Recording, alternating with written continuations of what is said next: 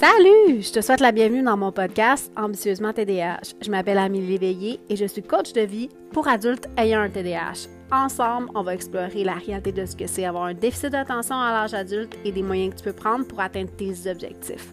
Bonne écoute! Hey, salut! J'espère que tu vas bien. Moi, en ce moment, je suis en pleine saison d'allergie. Donc, si tu vis au Québec, l'herbe à peau bat son plein et je suis super malade. Donc, j'espère que ça paraîtra pas trop dans ma voix. Mais c'est pas grave. J'ai promis un épisode de podcast tous les jeudis et je m'y tiens. Et aujourd'hui, on parle de mettre la charrue devant les bœufs. Donc, si tu habites en France ou que tu m'écoutes du Québec et que tu es français, c'est une belle expression, en fait, qui veut dire qu'on a tendance à faire les choses euh, à l'envers. Donc, pas tout le temps, mais il peut avoir des situations où, par exemple, tu prends une décision alors que c'était absolument pas approprié de prendre la décision, parce que un peu sauter des étapes pour concrétiser, dans le fond, ton objectif. Je te donne un bel exemple.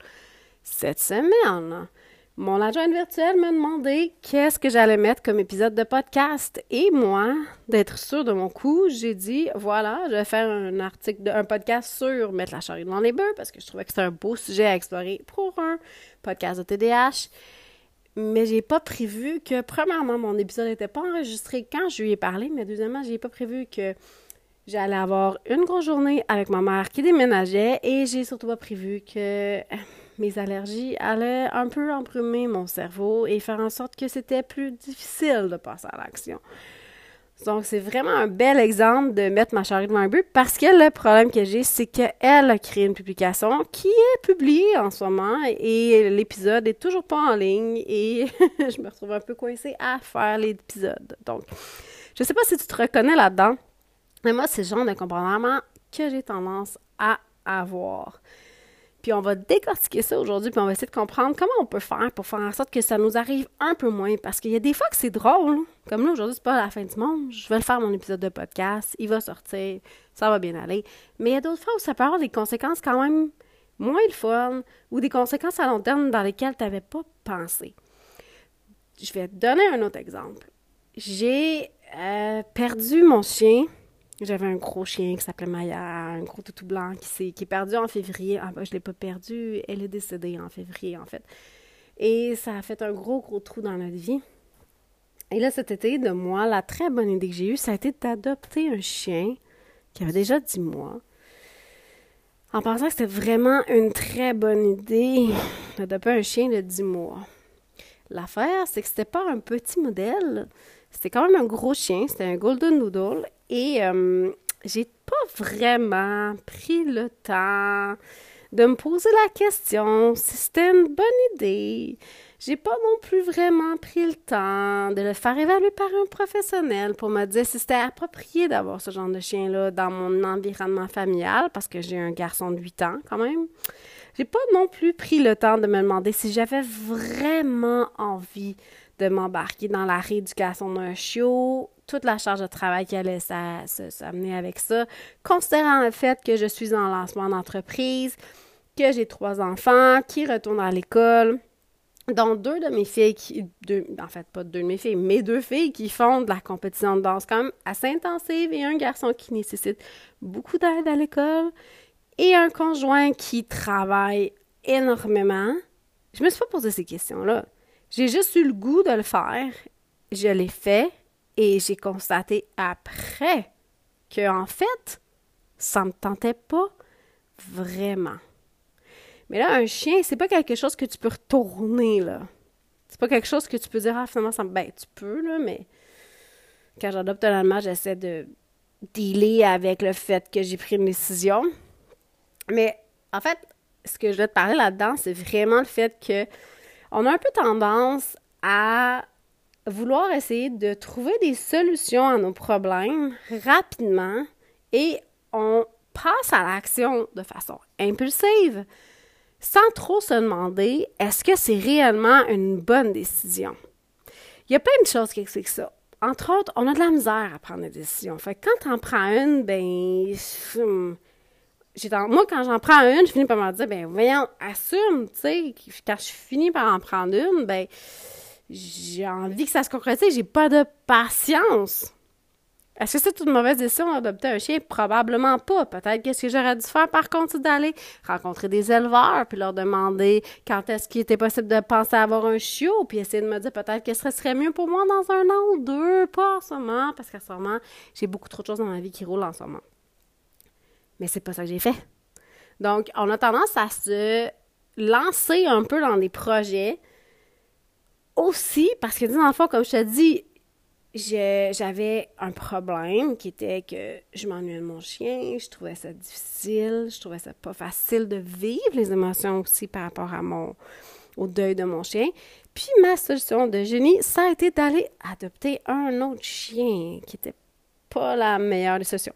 Bref, si je reviens au sujet du podcast, en fait, c'est une raison pourquoi tu as tendance à faire ça, si tu as tendance à le faire, c'est qu'en fait, comme je te disais, ton cerveau, lui, adore trouver des solutions. Puis en général, il veut que la solution s'applique instantanément. Donc, il faut que ton cerveau se met en mode résolution de problème.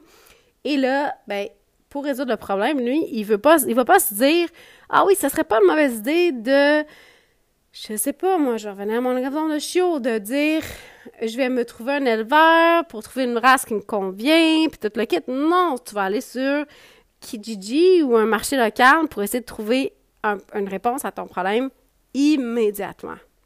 Parce qu'on est impulsif. L'impulsivité, c'est en grande partie le fait de ne pas trop, trop réfléchir à l'action que tu es en train de poser et surtout aux conséquences de ces actions-là. Au-delà de la conséquence financière, au-delà de la conséquence euh, de, de, l'environnement, ben ça a des coûts, ça, a, ça demande de l'énergie, ça demande une réorganisation de sa vie complètement. Donc, c'est des choses auxquelles je n'ai pas pensé. Fait que dans le fond, il faut que tu prennes en compte le fait qu'on a tendance à être impulsif. Mais aussi, il y a une autre affaire qui se passe dans ce mécanisme-là. On a tendance à vouloir éviter les choses qui sont difficiles. Donc, quand on vit des choses qui nous challenge, quand on vit des. quand on veut faire des choses qui nous insécurisent, dans lesquelles on n'est pas 100% confiant du résultat, ce qui est quand même assez fréquent parce qu'on a généralement un gros syndrome de l'imposteur et on est extrêmement perfectionniste. Puis être perfectionniste, ben, c'est souvent avoir peur de pas de rater son coup, en fait. Comme on a cette façon-là de voir la réalité qui est un peu tordue, là, on, tord la réalité avec du perfectionnisme. Ce que ça entraîne, en fait, c'est que quand tu vis une situation qui, te met au défi, qui te challenge, par exemple, commencer un nouvel emploi ou ne serait-ce que de considérer à changer d'emploi. Tu sais, changer d'emploi. Euh, si tu vis une relation, une, relation difficile avec ton conjoint et que tu veux te séparer, euh, un deuil. Moi, en ce moment, ce qui m'insécurisait cet été, c'était mon lancement officiel d'entreprise. Donc, ça m'insécurise. C'est difficile. J'avais beaucoup d'actions à poser. Euh, monter mon site web, réaliser mes systèmes d'automatisation, tout ça, c'est des choses qui m'insécurisent, qui me demandent beaucoup d'énergie que j'aime pas faire. Avec mon cerveau, qu'est-ce qu'il fait, lui? Lui, tout ce qu'il veut, c'est obtenir ce que lui désire. Et ce que lui désire, c'est de la dopamine. Alors, il va chercher ce qui lui procure de la dopamine.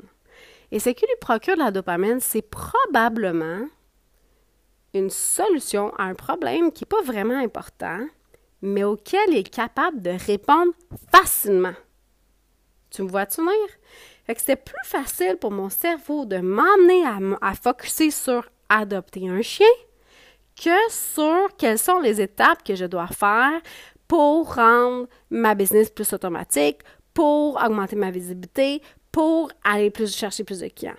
C'est beaucoup plus facile pour mon cerveau de focuser sur l'adoption du chien ou d'essayer de peinturer une porte, mettons, que de faire ces choses-là. Parce que ces choses-là sont réellement importantes pour moi, mais elles m'insécurisent. Parce que j'ai peur de ne pas réussir. Parce que je sais que ça va être difficile. Parce que je sais que je vais probablement me tromper, que ça ne sera pas fait à la perfection. qui est d'ailleurs totalement inatteignable, soit du temps passant, mais mon cerveau, lui, s'en fout. Fait que lui, dans le fond, ce qu'il se dit, c'est ça, ce qu'elle veut faire, ce sur quoi elle met de l'attention, me fait peur. Alors, pour obtenir ma dopamine, je vais aller identifier un problème qui est facile à régler. Fait que quand tu fais ça, demande-toi qu'est-ce qui est en train de se passer dans ta vie. Est-ce qu'il y a quelque chose qui t'insécurise? Est-ce que tu viens de changer des choses? Est-ce que tu veux changer des choses? Est-ce que tu dois faire des actions qui sont difficiles? Est-ce que tu dois euh, trouver des stratégies différentes? Est-ce que tu viens d'apprendre des nouvelles que tu n'aimes pas? Qu'est-ce qui se passe dans ta vie qui, en ce moment, t'insécurise, te font peur, te font sentir pas à la hauteur? Pose-toi cette question-là. Ensuite, demande-toi si l'action que tu es en train d'essayer de poser, qui est d'aller sur Kijiji pour magasiner un chien, est la solution à ce problème-là. Il y a des bonnes chances que non. Puis pas juste ça, pose-toi la question, OK, mais si je fais ça, qu'est-ce que ça va changer dans ma vie? Qu'est-ce que ça va m'apporter? Est-ce que c'est réellement dans cette direction-là que je veux aller? Est-ce que je suis réellement prête à faire face aux impacts de cette décision-là? Quand tu prends ce genre de décision-là, c'est sûr que sur le coup, ça va être super le fun. C'est sûr que quand tu vas être en train de rentrer dans le tunnel d'hyper-focus que ça l'emmène, ça va être ultra stimulant, ultra satisfaisant. Ça va être très, très difficile de sortir de là. Mais prends le temps de faire une pause. Prends le temps d'aller prendre des marches. Prends le temps d'en parler à des gens autour de toi qui ont un regard un peu plus reculé. Prends le temps de venir parler avec ton coach. Prends le temps de parler dans le groupe Ambitieusement TDAH. Pose des questions. C'est important. Parce que des fois, là, ça va être un super bon résultat. Mon chien que j'ai perdu en février, je l'ai adopté il y a huit ans. Elle était déjà adulte, elle avait trois ans. ça a été un peu un coup de tête. Puis finalement, on a été hyper chanceux, ça a été un chien extraordinaire. Mais il y a d'autres fois où ça se passe pas bien. Celui qu'on a adopté cet été, si tu veux la fin de l'histoire, il y avait des gros problèmes de comportement. Il est devenu très, très, très agressif avec mes trois enfants. Vraiment agressif au point où on a eu peur plusieurs fois qu'il morde. Puis on en est venu à la conclusion que c'était pas une bonne décision pour nous de le garder. Puis d'ailleurs, on l'a, on a trouvé une autre famille, puis trois jours après qu'on ait trouvé une famille, il a mordu. Moi, j'ai pris la décision de protéger mes enfants, puis je m'en serais voulu longtemps si mes enfants avaient été attaqués par un chien puis qu'ils avaient développé soit des peurs, soit qu'il avait eu des séquelles physiques, parce qu'on s'entend, ça faire mordre par un chien qui pèse 30 euh, kilos ou 65 livres, ben ça peut laisser des séquelles physiques quand même importantes, surtout sur un enfant de 8 ans. Mais ça, là, j'avais pas pensé à ça avant de prendre la décision. Sur le coup, j'étais fatiguée, j'étais insécure, on était au creux de l'été. Euh, je voyais l'automne arriver, pardon, pas l'hiver, pas tout de suite. Je voyais l'automne arriver, je voyais la rentrée scolaire qui m'insécurisait. J'ai un garçon qui vit avec des défis d'apprentissage quand même importants. On n'avait pas un très bon rapport avec l'école. Euh, ça m'insécurisait. Ma compagnie me challengeait, là. Je comprends, j'avais de la misère, là. je trouvais ça difficile. Ben, la façon de gérer ça, ça a été de prendre une décision impulsive, mal réfléchie, qui a occasionné du stress, qui a occasionné des coûts financiers, qui a occasionné une certaine forme de détresse chez mes enfants. Mes enfants se sont mis à avoir peur du chien. Mon garçon a maintenant très peur des chiens. Et, ben, ça a donné exactement ce que je veux pas que ça donne. Mais j'y ai pas pensé avant. J'ai pas pris le temps de réfléchir à ça avant. Donc, quand ça t'arrive, quand tu vois que tu as tendance à tomber en hyperfocus, puis que c'est difficile pour toi de te contrôler, pas, prends le temps de faire une pause. Je sais que c'est contre-intuitif, là. Nous autres, on n'aime pas ça faire ça, des pauses de TDAH, mais prends le temps de faire une pause. Prends le temps de faire une liste. Tu peux faire ça, une liste, là. Les pour et les contre. Mais surtout, surtout, surtout, pose-toi la question, qu'est-ce que je suis en train d'éviter? Qu'est-ce que je suis en... De, avec quoi ben, en fait, à quoi sert cette distraction-là? Parce que c'est généralement des distractions. Tu sais, quitter son emploi sur un coup de tête, ça se peut que ça soit la bonne décision. Parce que, tu sais, des fois, on a tendance à endurer une situation hyper longtemps qui ne nous satisfait pas du tout, puis on va laisser ça sur un coup de tête. Ça se peut que ce pas nécessairement la mauvaise décision. Mais peut-être que ce n'était pas la bonne manière de le faire. Peut-être qu'il aurait fallu que tu trouves un autre emploi ailleurs avant de faire ça. Peut-être qu'il y a plein de peut-être que. Puis c'est de se donner les outils pour justement te donner cette place-là. De prendre le temps de ralentir un petit peu ton cerveau, ta petite Formule 1 là, qui roule à fond la caisse, d'appliquer les breaks, les freins, puis de te dire wow, wow, wow, wow, wow. On va prendre le temps de regarder la situation. On va prendre le temps de se demander si c'est la bonne décision. Est-ce qu'il y a une bonne décision? Jamais. Ça n'existe pas. La bonne décision. Ça, c'est ton cerveau perfectionniste qui te fait croire ce mensonge-là. Ça n'existe pas. Ça aurait pu être un excellent chien. Ça aurait pu. Mais en réalité, là, j'étais pas prête à reprendre un chien. Fait que même si ça avait été un excellent chien, j'aurais trouvé ça vraiment difficile ça n'aurait pas comblé ce que j'avais besoin que ça comble. J'aurais peut-être été mieux de m'acheter un crème glacée, quoique ça fait pas partout la même affaire, puis ça fait élargir mes fesses. Donc, je suis pas en train de te dire de pas manger, là. Je te l'ai mangé hier. Bon, on revient à notre sujet. Quand tu vis ce genre de tunnel-là, quand tu vis ce genre de d'hyper-focus, là, Prends le temps de reculer. Prends le temps de te demander qu'est-ce qui se cache derrière ça. Prends le temps d'en parler à quelqu'un qui est neutre, qui va t'aider à faire le ménage dans tout ça pour voir est-ce que c'est une bonne décision. Est-ce que c'est une décision qui est alignée, en fait, avec ce que tu veux faire? Parce que la bonne décision, en fait, c'est celle-là. Parce qu'il n'y en a pas de bonne décision unanime. Il y a quelqu'un qui l'aurait adopté chez nous, puis ça se serait super bien passé. Chez nous, ça s'est pas bien passé. Donc, prends le temps de te poser ces questions-là avec quelqu'un qui n'a pas d'intérêt à te faire aller dans une direction ou dans une autre. Des fois, c'est pas ton conjoint, la bonne personne, ou ta conjointe, pardon, la bonne personne à qui parler de ça. Parce que, tu sais, si lui, il veut pas de chien, ben, il va essayer de te décourager, ou s'il en veut, il va essayer de t'encourager. Puis finalement, ben, peut-être que toi, en fait, t'es pas prêt. Puis as le droit de pas être prêt. Donne-toi ce droit-là aussi. Donc, je récapitule un peu. En fait, quand on met, quand on se met les pieds dans les plats en prenant des décisions impulsivement, ça entraîne des problématiques. Puis souvent, en fait, tu fais ça parce que tu essaies de camoufler une autre situation. Tu essaies de te distraire.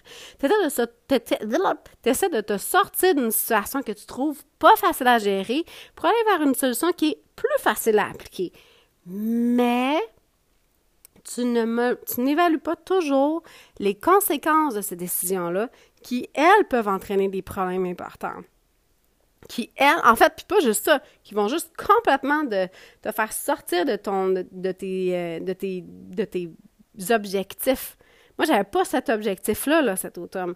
Mes objectifs, c'était de mettre ma compagnie sur les rails, c'était de rentrer mes enfants à l'école, c'était de m'assurer que mon garçon il réussit bien cette année, c'était de m'assurer que les filles euh, arrivent à faire leur année de compétition. C'était tout ça, là. C'était pas de rentrer cette complexité-là dans ma vie. Puis pourtant, j'ai cédé. Est-ce qu'avec les trucs que je viens de te donner, ça va arrêter? Absolument pas. Mais ce qu'on veut, c'est tout outiller pour tranquillement, tranquillement, tranquillement améliorer ta capacité à te poser les bonnes questions, puis à prendre des décisions qui sont plus alignées avec toi et à passer à l'action dans les choses dans lesquelles tu veux passer à l'action parce que tu es capable de passer à l'action. Tu es capable d'être très impulsif. Tu es capable de passer à l'action là-dedans. Parce que là, ce qu'on veut, c'est que tu passes à l'action dans les choses que toi, tu as envie de faire progresser, dans les choses que toi va t'aider, comme une planification hebdomadaire, comme une planification de ta liste d'épicerie, comme toutes ces choses-là. Ça, ça va t'aider.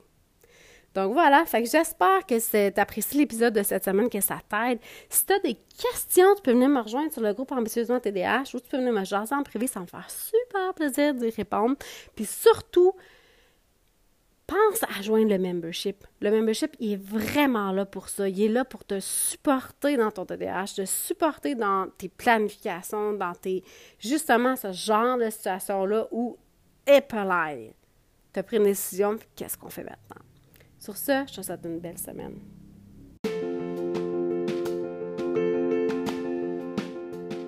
C'est tout pour cette semaine. J'espère que tu as apprécié l'épisode. Si tu l'as aimé, partage-le, laisse-moi un commentaire, je les lis tous, mets-moi un beau 5 étoiles et abonne-toi à mon podcast. Ça m'aide énormément à faire connaître le podcast auprès de d'autres gens qui vivent comme toi avec un TDAH. Tu peux également me trouver sur YouTube à Ambitieusement TDAH ou sur mon site web à amélieléveillé.com. N'oublie pas de t'inscrire à mon infolette où je partage plein de détails croustillants sur ma vie et ma gestion de mon TDAH. Bonne semaine!